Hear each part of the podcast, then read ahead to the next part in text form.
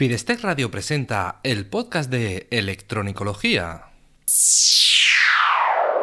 Episodio 14. ¿Cómo debe ser el taller mínimo viable?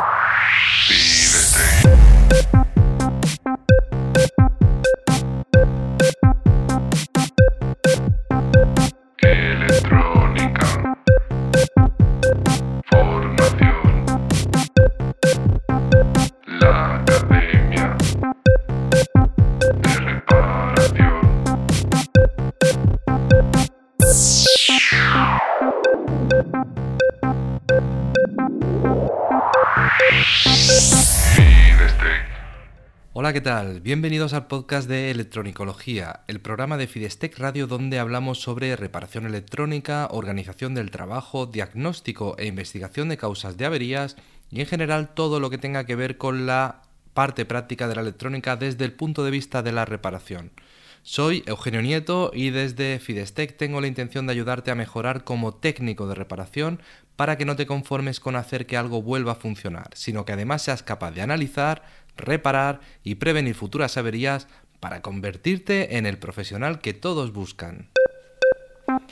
En el programa de hoy quiero hablarte sobre un tema que creo que puede ser muy interesante, porque recibo muchas consultas preguntando por qué equipos son los mejores para un taller. Hay cientos de marcas y cientos de modelos que te pueden servir, pero esa no es la cuestión, eso no es en lo que nos tenemos que enfocar. Porque dependiendo del mercado al que te diriges, el equipamiento cambia totalmente. Por eso no puedo hacerte una lista para que salgas corriendo a, a comprar todos los equipos. Lo que voy a hacer es intentar darte unas pautas generales que te puedan ayudar a elegirlos mejor, que te sirvan para tomar las decisiones acertadas. Pero antes déjame recordarte que en Fidestec puedes encontrar mucha información, formación y recursos para mejorar como técnico de reparación. Visita fidestec.com y descubre todo lo que hay para ti. Tienes el club de electronicología, donde encontrarás un montón de cursos sobre reparación electrónica a los que se añaden otros nuevos cada semana que puedes proponer o votar. Cuanto antes entres, más contenido a tu medida encontrarás. Pero no solo hay formación, sino que además puedes preguntarme todo lo que quieras y te respondo en vídeo o si el tema da mucho de sí, te preparo un nuevo curso. También tenemos un directo cada mes para hacer seguimiento y ver cómo ayudarte mejor. Además estarás en contacto con los compañeros a través del foro privado exclusivo para alumnos. Por 20 euros al mes tienes acceso a todo desde el primer día.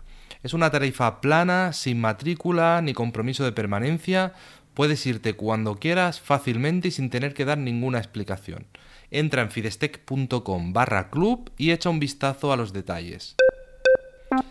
¿Qué entendemos por taller mínimo viable? Nunca sabes qué te tocará reparar al día siguiente. No podemos estar seguros de si tenemos el equipamiento necesario para lo que nos vamos a encontrar. Tampoco es rentable tener el taller de la NASA. No tenemos, no podemos tener el mejor taller del mundo equipado con los mejores equipos del mundo porque no lo amortizaríamos nunca. Y tampoco dudo que alguien tenga la inversión para, para poder montarlo. Lo que debemos hacer es arrancar con lo básico y ampliar en función de las necesidades. El taller mínimo viable sería, para que nos entendamos, un taller que nos permita reparar un buen porcentaje de las averías que nos lleguen sin tener equipos que no utilizamos. Es decir, el margen estaría entre que no nos quedemos sin poder reparar prácticamente nada por no tener los equipos básicos, pero tampoco que tengamos equipos ahí muertos de risa en una estantería porque no los utilizamos. Si sabemos el tipo de averías que nos vamos a encontrar, tenemos un gran paso avanzado. ¿Qué es lo que necesita cualquier taller? Sea lo que sea lo que quieres reparar, un taller de electrónica tiene casi siempre unos elementos comunes. Vamos a ver lo que necesitaríamos para poder empezar a recibir máquinas averiadas. Herramientas de montaje y desmontaje, por ejemplo, como serían destornilladores, alicates, pinzas, es decir, todo lo que necesitamos para poder montar y desmontar el equipo y poder llegar hasta la avería, cambiar los componentes, etc. Herramientas eh, de soldadura o equipos de soldadura, que sería el soldador tipo cautín, tipo lápiz, el estaño, bomba de soldadora, todo eso que necesitamos para poder soldar y desoldar componentes e intercambiarlos. También equipos de medida básicos, y aquí me refiero sobre todo al multímetro digital. Esto sí que no puede faltar en ningún taller y eso sí que es básico desde el primer día. Hay otros que podrían ser prácticamente básicos, pero como a veces en según qué casos no son tan necesarios, los comentamos después. También una fuente de alimentación de laboratorio que sea regulable en tensión y en corriente, que nos puede servir tanto para alimentar una placa bajo prueba como para hacer algunos experimentos y algunas pruebas bajo tensión. También productos químicos, depende de lo que hagas más o menos, pero como mínimo un alcohol isopropílico para limpieza, para limpiar placas, limpiar el flux de las soldaduras o, restos de adhesivos, cosas así que, vamos a utilizar bastante a menudo.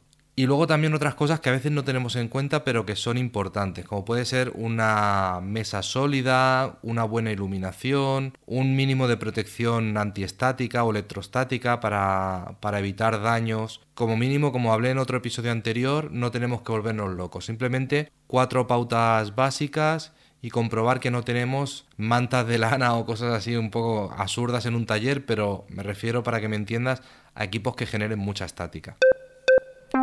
Equipos avanzados.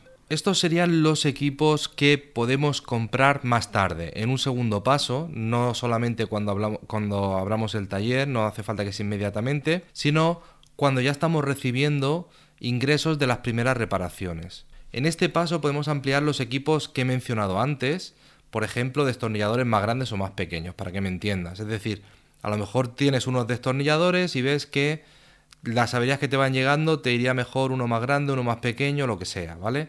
Pues en este paso iríamos ampliando. Que este paso puede ser el sentarnos y decir, vale, voy a hacer una compra de equipos, o puede ser simplemente, tengo una avería que me he encontrado un problema, que me faltaba una herramienta, pues directamente compro esa herramienta para continuar la avería y si no me apaño como pueda y tengo esa herramienta para las siguientes averías que, me, que voy a tener necesidades parecidas. Lo que se trata es de, que vayamos conociendo las necesidades con esas primeras averías para saber qué comprar en la siguiente etapa. El osciloscopio debería estar en el apartado de herramientas básicas, porque hoy en día es básico para reparar. Lo que pasa es que como hay algunos tipos de talleres que no lo utilizan tan a menudo, pues lo he puesto aquí como en un paso más avanzado o si empiezas en modo lean desde cero para validar un poco si, si encuentras clientes o no, igual te interesa invertir lo mínimo y luego ya cuando ves que realmente hay gente interesada en tu trabajo, haces una, una, inversión más grande. Los osciloscopios son cada vez más asequibles, ya cualquiera se puede permitir un osciloscopio, salvo que trabajes con frecuencias muy altas o con cosas muy específicas que necesitas un osciloscopio con unas prestaciones muy avanzadas. Si vamos en serio con la reparación, un osciloscopio lo vamos a necesitar seguro. O sea, no, no, podemos decir, bueno, ya veremos si me hace falta. No, te va a hacer falta seguro. Si no lo compras desde el primer día es porque digas que, que estás muy, muy apurado en gastos y que debes esperar hasta un siguiente paso. Pero básicamente, si vas a reparar electrónica, necesitas un osciloscopio. Otro ejemplo serían los equipos de soldadura por aire que incluso aunque no trabajemos con SMD pueden ser muy útiles. Por ejemplo, yo lo utilizo mucho cuando me encuentro una máquina que tiene pistas muy grandes, como por ejemplo una soldadora inverter o algo así, que te pones a intentar desoldar un, un, transistor de potencia, un diodo, y tiene unas pistas tan grandes, estañadas, que el soldador ahí prácticamente le da la risa, no hace nada. Entonces con la pistola de aire caliente aportas temperatura y ayudas a que la pista se caliente lo suficiente para que el soldador pueda trabajar. Es un ejemplo, pero vamos, un equipo de soldadura por aire me parece que hoy en día, además al precio que están, pues que te cuesta a partir de 30 o 40 euros ya tienes equipos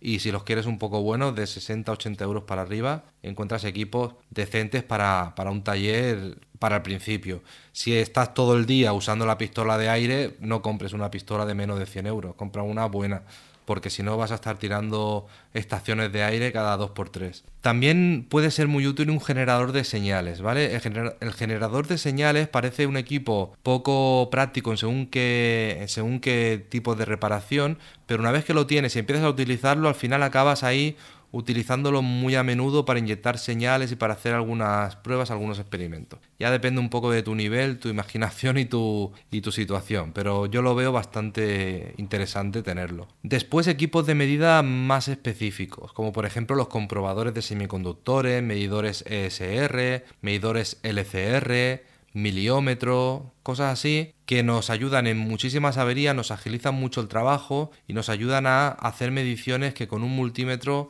prácticamente no podemos o si podemos no tenemos apenas información y nos quedamos bastante descolgados. También un transformador de aislamiento para aumentar la seguridad y poder realizar mediciones con tensiones de red. Medidor de o sea, el transformador de aislamiento siempre es bueno tenerlo, pero según la situación podemos dejarlo para una etapa posterior. También hay veces que no, no es necesario, por ejemplo, si te, si te dedicas a reparar teléfonos, pues vas a estar siempre trabajando con unas tensiones muy bajas, no vas a estar conectado a la red y no hay tanto, tanta necesidad. Quizás también nos puede interesar tener varios equipos iguales o similares para que se complementen en casos especiales. Por ejemplo, dos fuentes de alimentación si a veces necesitamos alimentar un circuito con distintas tensiones a la vez.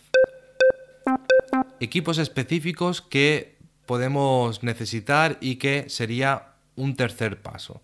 Según el tipo de equipos o de máquinas al que te enfoques, necesitarás herramientas específicas. Por ejemplo, comprobadores de lámparas CCFL, los típicos tubos de cátodo frío que se utilizan en las en las pantallas de televisión. Ahora ya casi todo es LED, pero todavía hay muchas televisiones con tubos de, de cátodo frío, que serían los tubitos estos que parecen fluorescentes o neones. Y si trabajas con televisores, si es tu mercado principal, seguramente necesites un aparatito de estos, que no son caros, pero son muy prácticos. Entonces es un ejemplo de si te dedicas a un sector concreto, hay herramientas que prácticamente solo se usan en ese sector. También eh, puedes necesitar una estación de rebolling si, por ejemplo, reparas integrados de tipo VGA. También un microscopio para trabajar con SMD muy pequeño o simplemente para trabajar con comodidad si ves que utilizan mucho eh, la soldadura o la manipulación de componentes SMD. También analizadores de señales si tienes que analizar las señales de buses y descifrarlas. Sondas de osciloscopio para medidas, eh, por ejemplo, medir mm, sondas de corriente o sondas diferenciales aisladas o sondas de alta tensión. Todo esto puede ser que en según qué sectores las necesites. También equipos estándar pero con funciones especiales. Por ejemplo, los osciloscopios, hay osciloscopios que tienen, eh, integran funciones de análisis de señales, que integran mil historias avanzadas. Entonces es un equipo que en teoría diríamos que un osciloscopio es un equipo bastante básico, pero puede integrar un montón de equipos de medida en, el mismo, en, la misma caja. En este apartado hay infinidad de opciones y cada mercado tiene sus operaciones típicas, por lo que si ya, lo, si ya conoces más o menos ese mercado, si ya has trabajado dentro de ese mercado, ya sabrás más o menos lo que vas a usar. Si no lo sabes, yo te recomiendo que preguntes o investigues lo que tienen otros talleres, pero tienes que tener cuidado. Quizás te pones a ver imágenes por internet y ves que un taller tiene una serie de equipos y tú compras esos equipos porque te vas a dedicar a lo mismo que ellos. Y a lo mejor ellos compraron alguno de esos equipos y al final no lo están utilizando. Entonces, mm, ten cuidado con esto. Si puedes hablar con alguien del sector que te pueda dar información de primera mano, te puedes ahorrar sorpresas de que tengas un equipo que te ha costado un dinero y luego no lo utilizas cuando ese dinero lo podías haber invertido en algo que utilizarían más. No debes olvidar que los equipos no son la herramienta más importante de tu taller. Me refiero a ti, o a tus empleados, o a tus compañeros, o, quien sea, a las personas que están en el taller. Es decir, que la mejor herramienta es el conocimiento, es lo que tienes en la cabeza, lo que has aprendido y lo que sabes sobre lo que, lo que estás haciendo. Porque necesitamos conocer y saber usar perfectamente los equipos de medida, nuestras herramientas, para sacarles el máximo partido. Si no sabemos utilizar un equipo de medida, estaremos sacándole eh, a lo mejor un 20 o un 30% del rendimiento que podríamos obtener. Y a veces empezamos a comprar equipos eh, que nos miden algo muy concreto cuando a lo mejor tenemos equipos que sabiéndolos utilizar podríamos hacer las funciones de los otros. También debemos saber interpretar lo que nos muestra un equipo de medida o lo que observamos en una placa averiada. Toda la información que tenemos de una placa debemos saber interpretarla. Si no, por muy buenos equipos que tengamos, no vamos a avanzar. Todo esto, aunque parece evidente, a veces nos olvidamos y pensamos que comprar el mejor equipo o, pensamos eh, en ir a la tienda a comprar el mejor equipo o vemos algo en un catálogo o en, una, en un pantallazo, en una oferta en internet y nos llama mucho la atención y nos, nos apasiona, pero luego resulta que no tenemos tiempo para formarnos, para aprender realmente a manejar el equipo, para hacer pruebas, para leernos los manuales, para ver algún vídeo o algún curso, alguna formación. Entonces no llegamos a saber cómo sacarle el máximo provecho y al final es una inversión que no recuperamos o que, o que una gran parte del dinero que hemos invertido no lo estamos aprovechando realmente. O también puede pasar que, una señal que antes no podíamos medir, compramos un equipo, la medimos muy fácilmente, pero luego no sabemos qué hacer con ella. No acabamos de saber si es correcta, si no es correcta, qué puede significar o, o qué pasos debemos seguir después. Como conclusiones podríamos decir que empezar con un gran taller sería lo ideal, un taller bien equipado, si tienes un buen capital para empezar, si el dinero no es ningún problema. Pero si no es así, como en la mayoría de los casos, pues deberás equiparte en varias fases.